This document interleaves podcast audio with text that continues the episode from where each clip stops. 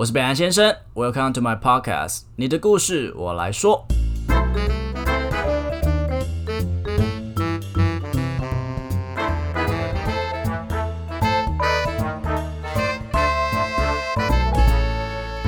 好大家好，我是北兰先生。你有用过交友软体吗？我记得交友软体好像是在我呃大概国中的时候，因为毕竟圈内嘛，就是所谓男同志这个族群，你要认识到跟你一样的人本来就很难，有些人可能就会这边猜来猜去，啊，有些人真的就不太像 gay。你像我在国高中的时候，我完全是没有任何一丝的气息。可是你说我们就不用谈恋爱吗？我们也是有那种爱的需求，我们都长大了，我们青春期都过了，该发育的发育了，还是会有那种想要认识人、想要跟异性或是同性接触的一些机会。所以交友软体就这样富有使命的诞生在这个世界上了。那不管是同志使用的男同性恋、女同性恋，或是一般异性恋使用的那些交友软体，其实利益是良善的，只是就是使用的人的心态不对，导致上面其实有蛮多的诈骗行为，或是。所谓的劈腿啊，或者是各种呃不是很好的事情发生。我今天要聊的是 Netflix 的最近一部很红的影集，叫做《Tinder 大骗图》。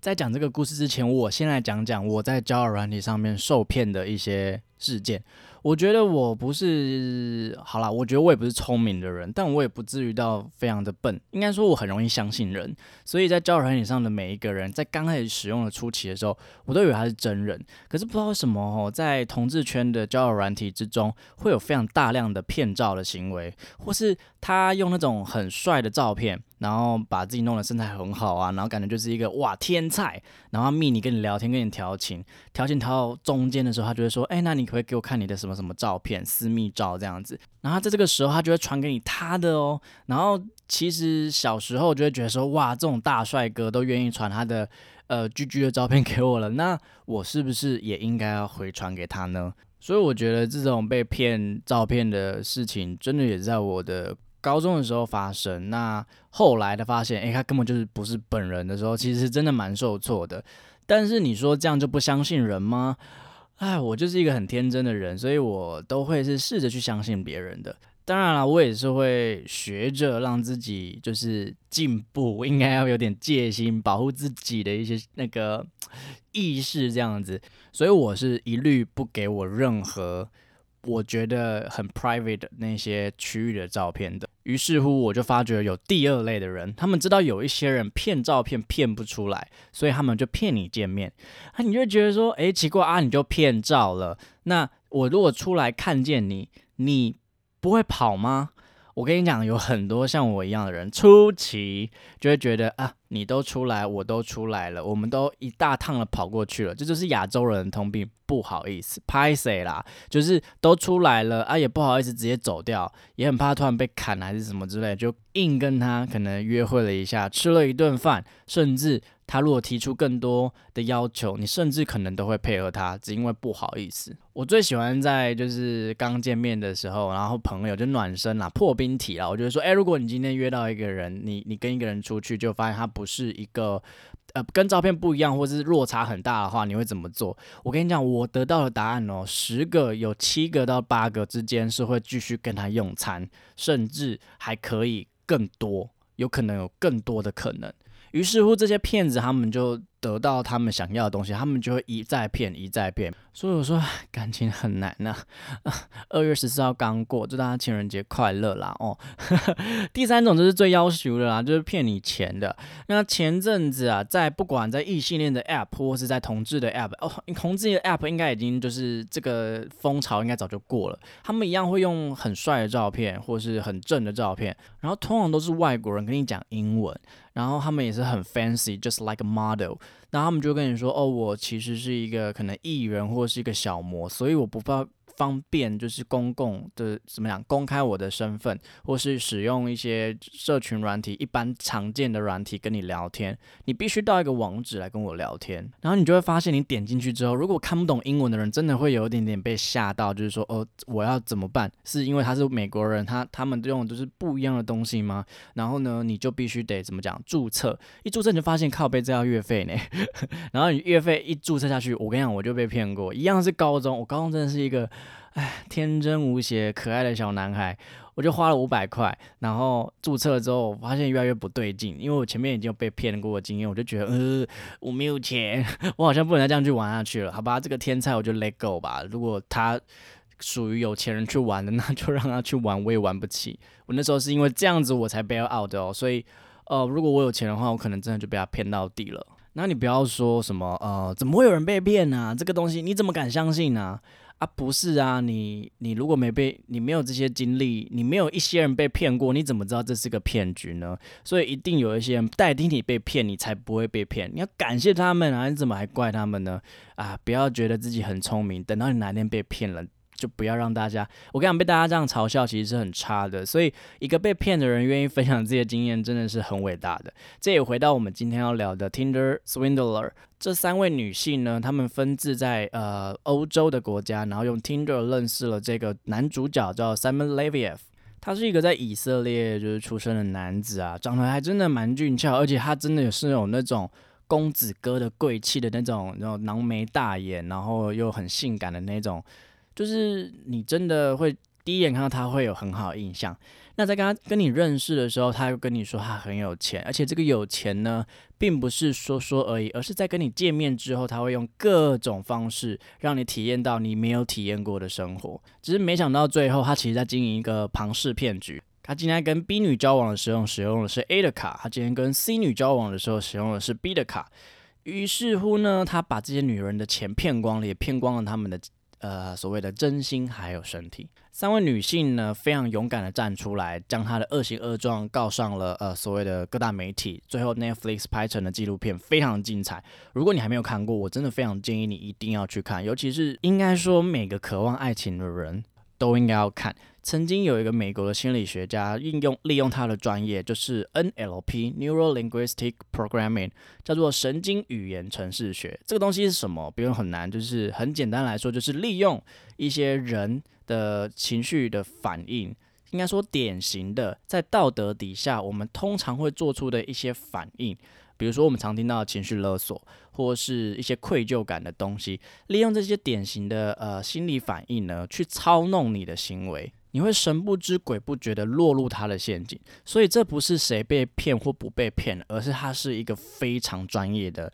你可以说是催眠家也可以。他在 Tinder 上面，在一个寻找爱的，在大家最脆弱的地方，然后买向各大陷阱，骗光你的钱。到现在，三位女性都还在偿还贷款呢。你看这样子是不是很很 QQ？所以呢，今天呢，我就会就我呃，其实一如往常跟大家讲的一些，比如说被讨厌的勇气啊，或者是我知道的一些 NLP，还有一些关于人与人之间关系怎么样的经营的方式，我们去谈谈到底 Simon Leviev 他是怎么样去布上那些陷阱，让所有人被他骗得团团转。今天我会介绍五项陷阱，第一项，This guy's just having a very different life than I ever will experience。我相信每一个人在使用交友软体的时候，就耳闻那种网络诈骗，其实很常见，很常听到。而且甚至我们今天三个在呃 Netflix 上面的主人公，其实姿色都不错。也第一个第一位女性，她也说她曾曾经配对了一千多次，所以他们绝对都不会是笨蛋。只是呢，如果你今天遇到一个这样说叫像 Simon Leviev 这样子的人，他拥有完全不同的人生体验。那是你没有看过的世界，所以你不知道那边应该要长成什么样子。甚至其实 l a v i e 他很厉害的是，他知道听的很多人在骗照，所以呢，他反而善用了 IG Link 这个功能，让他连到他的 IG。我靠，他 IG 有十万多人。然后同时呢，它的 Tinder 有一个功能是蓝勾勾，你必须要对着那个镜头做出它指定的动作，它只要验证你是真人这样子。其实这种类似验证的方式，当然是让使用者更安心，可反而也会成为一个另外一个漏洞啦。如果我先认证完，然后把这个账号给别人，那这个东西还是一个蓝勾勾诶，所以我是不是可以大量去开这个账号，也说不定哈。然后当你今天看到 Simon 他的整个 Instagram 里面全部都是哇 fancy 的跑车、派对、游艇。我相信大家大多数当下第一个反应是哇，我可以认识他的话，一定很棒，一定他会是一个很不一样的人。我可以认识他的话，一定可以去体验一些我没有体验过的生活。如果他喜欢我的话，好像还不错耶。这已经不是说他帅的一个层面了，而是一个所谓的好奇心吧。而且有这么多十万多个粉丝在帮他垫背，这些人不可能都是他洗出来的灌水的粉丝吧？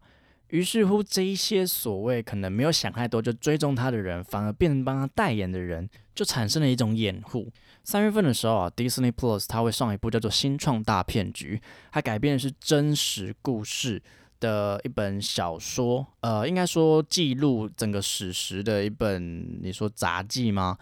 他是在讲一个在做独角兽，在戏谷这边有一个女生，她利用呃新创科技去做了一个所谓一滴血我就可以测出所有医疗数值的一个新创科技。那起初他很厉害的是，他很会话术，他很会所谓的 presentation。其实他不是骗，他是真的觉得自己做得到，只是还没做到。但在还没做到之前，他要让别人知道我做得到。于是这个雪球越滚越大，到最后他已经成为百大的公司的时候，他甚至一点点。一滴血能测出的东西根本就是 bullshit，他所拿出来数据全部都是造假。但是他为什么可以得到这么多人的投资呢？我记得我在那个书本里面看到一个最关键的一个所谓的诶关键，就是他在所谓木头的阶段的时候，其实每个人都在观望，就像我们的股市一样，每个人都在看。可当今天假设巴菲特他今天都投投资下去了，或者是今天 Elon Musk 他要大量的去买比特币了，你会不会觉得这个会赚？会吧，因为毕竟他们看的东西比我们多，比我们广。在那个时候呢，甲骨文公司的呃共同创始人 Alison，他也投资了这个恶血的这个女人叫做 Elizabeth 的公司，所以呢，所有人一瞬间都开始把自己的投资金疯狂的投入这间公司，于是就形成了这个大骗局。那这个跟 Simon Leviev 也是一样的意思，其实。嗯，我们都会去看那些所谓厉害的人怎么做，我们去模仿他。毕竟我们也无迹可寻，因为在我们不了解的时候，我们只能这么做。我们只能看哦，大多数或是质感那种呃种植的这种人有没有去所谓的追踪他。那其实，在最近呢，在同志圈里面，我有发现就是有一个新形态的一个诈骗模式啊，他一样就是他会开很多的新账号，然后也是那种相貌姣好或是很主流的那种帅气壮硕的男子的照片作为 IG 的头照。然后真的是会一坨一起追踪你，然后呢，我就会发现哦，这一百个账号里面，其中会有两到五个会成功。什么叫成功？今天只要你的朋友他真的以为那些假人是真的，然后他也追踪了回去之后，如果你今天看到好你的一个很好的朋友，假设叫做 Andy 好了，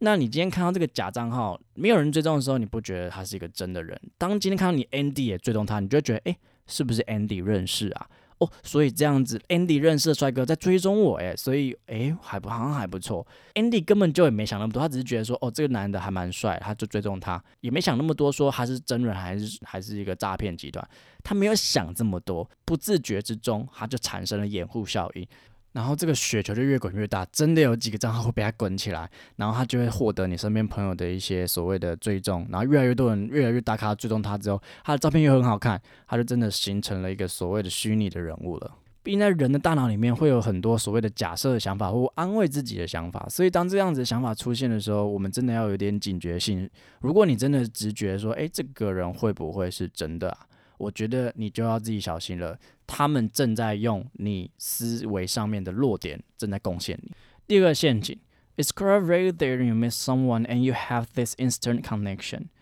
你还记得那种脸红心跳的感觉吗？那种两颊发烫、心跳加速的那种害臊感。我们通常在遇到一个心仪的对象或是一个很性感的人的时候，会产生的一些很自然的反应。我每次看到那种我的天才，我就觉得，哦，我天哪！我那我跟他讲话，我就不敢，就是无法呼吸，就是那样子的感觉。那你在想另外一个场景，今天如果假设你去泛舟，或是你今天站在一个很高，你很怕高，你站在一个吊桥上的时候。你会产生一种很心，当然心跳会加速嘛，因为很紧张，你会很害怕，又出于未知，你知道吗？大脑会觉得这两个东西是一样的，所以呢，变的是说，在那种未知的环境，或是越危险，你越不懂，越是对他呃毫无掌控力的环境，你就会不自觉对面前这个对你示好的对象，或者是对所有有可能的对象，更加的投入，更加觉得他们有吸引力。在 Netflix 这个影集当中的 Penilla，他明显有提到说 Simon 不是他的菜，因为其实 Penilla 非常高，Simon 不高。那即使这样子的人也被他的魅力所折服，原因就是因为他没有看过这些豪华酒店，他没有看过这些私人飞机、高级派对，他没有看过有一个人走进这间餐厅之后，所有人都为你服务的那个场景。这一切对他来讲都太梦幻，而他唯一可以依赖的，像是左左右边的那个神把，那就是 Simon 啊。而且完全不用 Simon 跟他讲说，我觉得我们不太一样。他当他今天跟你说，我觉得嗯，我对你有特殊的感情的时候，那真的爬不出来。一个人生地不熟的地方，然后有个人对你这么好，你不会对他信任，你不会想要去抓紧他吗？即使不是那种所谓爱情上的依赖，你对他也会有另外一种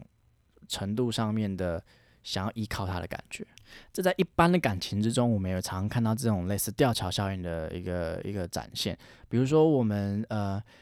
可能在恋爱初期的时候，我们就看见有一方，假设男甲方跟乙方他们在一起好了，然后甲方他的生命经验是比较丰富的，他通常就会成为一个关系的主导者。因为当乙方可能想要去配合甲方去参加他的一些社一些社交活动也好啊，或是一些娱乐自然大自然的活动，比如说他今天是要去登山好了，然后乙方完全不行，他可是他想要投入他的兴趣，那。登山这个活动可能对甲方来讲没什么，可对乙方来讲，它是一个完全新奇，甚至有点紧张跟危险的一个活动体验的时候，他就会对甲方特别的投入。那当这样子的状况发生的时候，你就会发现你乙方越来越爱他，但甲方会觉得，哎，你你你干嘛？如果说乙方没有办法创造类似这样子的环境，让甲方也产生这样子的吊桥效应的时候，这个关系就很容易失衡。在前期啦，当然认识久了，你就会发现，诶，两方都有各自擅长的领域，那那个时候这个东西就会被所谓的抵消掉。不过这也是谈恋爱前期的一些小 paper。如果你一开始约会的时候，你敢看恐怖片，你带他去看，他就会觉得哇塞，你怎么敢看恐怖片啊？然后在那样子很恐慌的状况的时候，他就会抓紧你，你们的感情就会升温。其实那是一样的道理。所以我们啊，真的要有一些，我怎么讲？如果真的想要谈一段感情，然后你也想要。我我觉得真的要去丰富自己啦。当你有越来越多的领域是你所擅长的，也我们不用到很强，但是至少我们要多去体验。当你有很多东西和很多个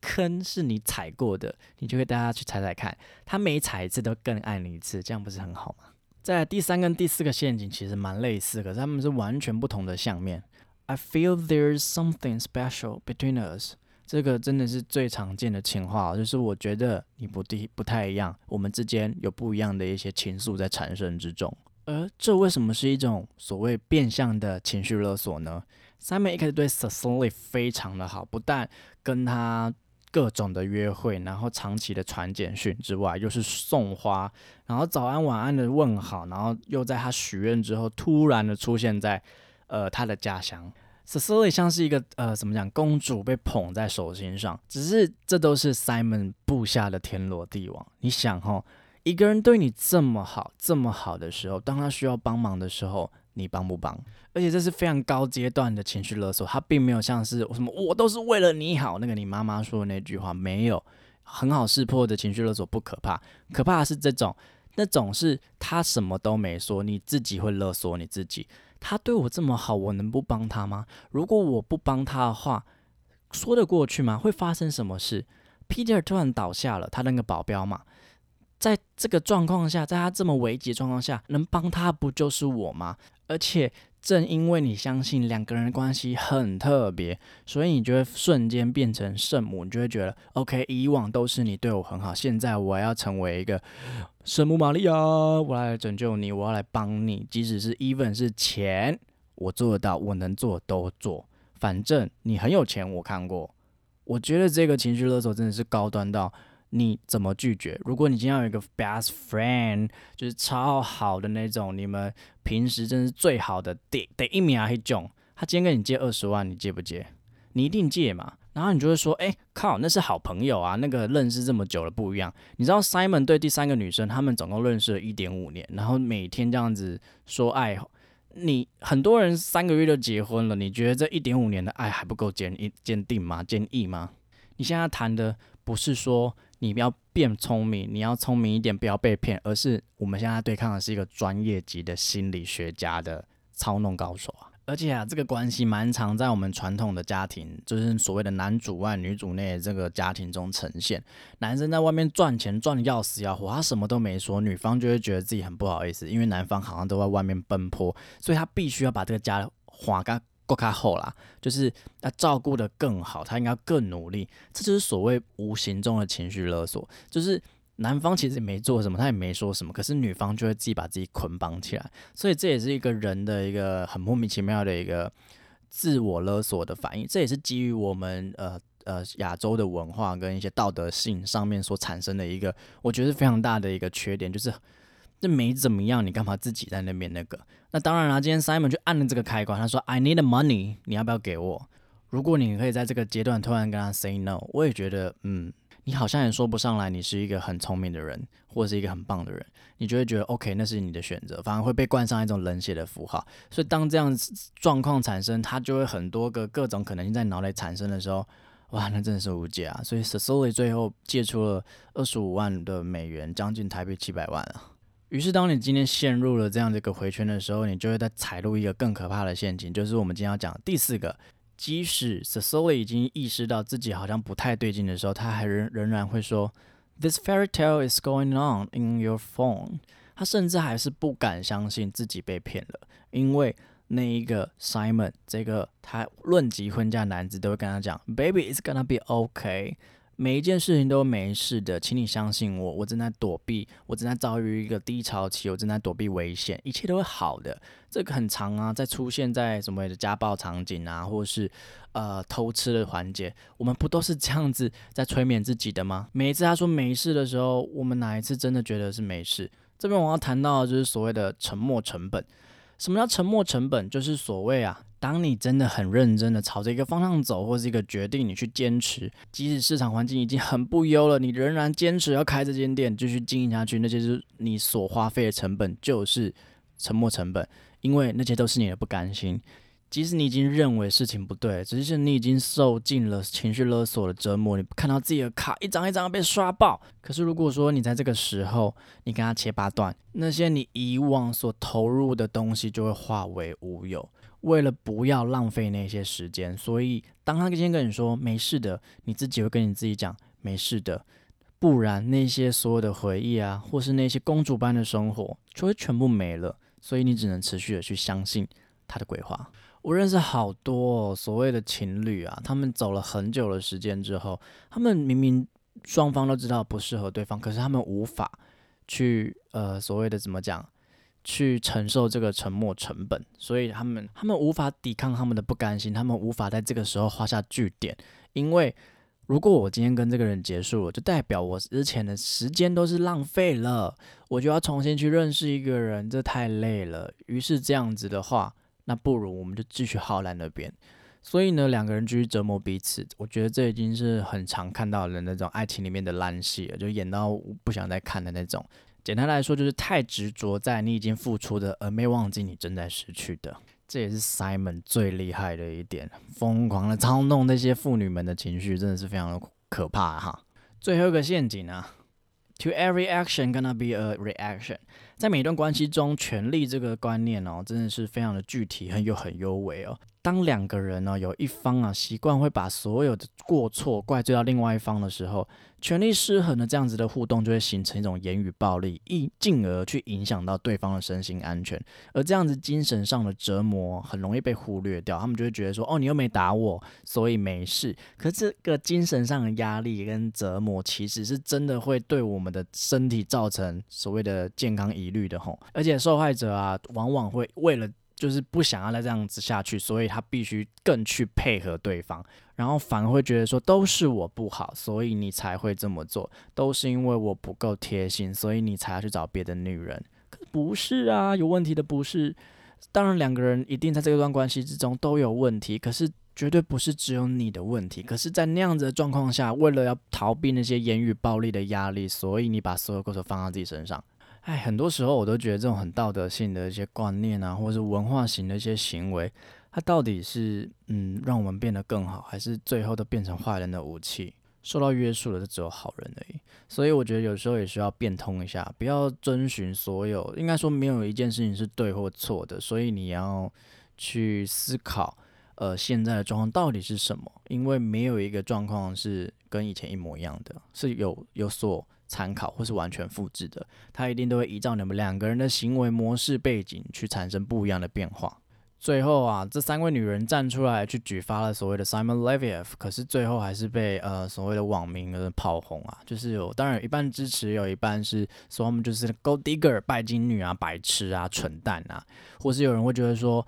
哼，你都不那个教人就不是拿来恋爱的东西，拿来约炮的，就是有那种很优越性的一些发言，我就会觉得你们到底有没有同理心啊？哪一个被骗的人会知道自己被骗啊？哪个发生了意外的人会知道自己发生意外啊？所以。没有必要去 judge 他，而且他今天很勇敢的站出来告诉我们，世界上有这样子的一个人，而这样子的人也不会少哦，因为我们永远都需要爱情嘛。所以呢，要有更多的同理心，我觉得这是非常重要的。那不要变成呃，我那种我们前几年看到那个《我们与恶剧》里面那种言语暴力的刑事杀手，我相信这不是你我想要看到的一个世界了。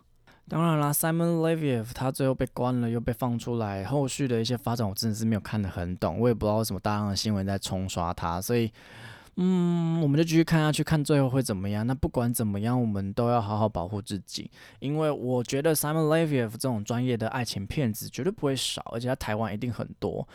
尤其我们亚洲人又是特别容易掉入这样子的陷阱，因为我们绑手绑脚的那种道德观念特别多，所以呢。哦，我们可能比较有优势，就是我们比较没钱。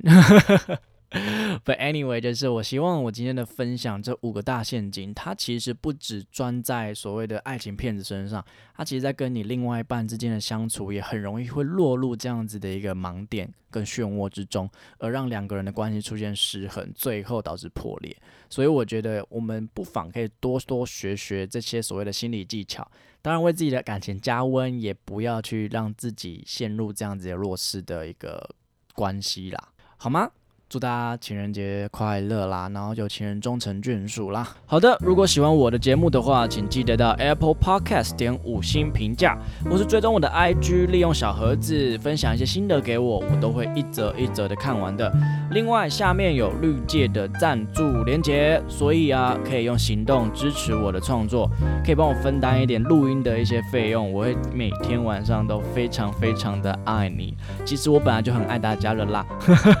OK。也欢迎大家跟我分享你的故事，我觉得每一则故事都非常珍贵。那我希望可以用我的声音把它记录下来，我觉得这会是对我非常有意义的一件事情。OK，我是北兰先生，你的故事我来说。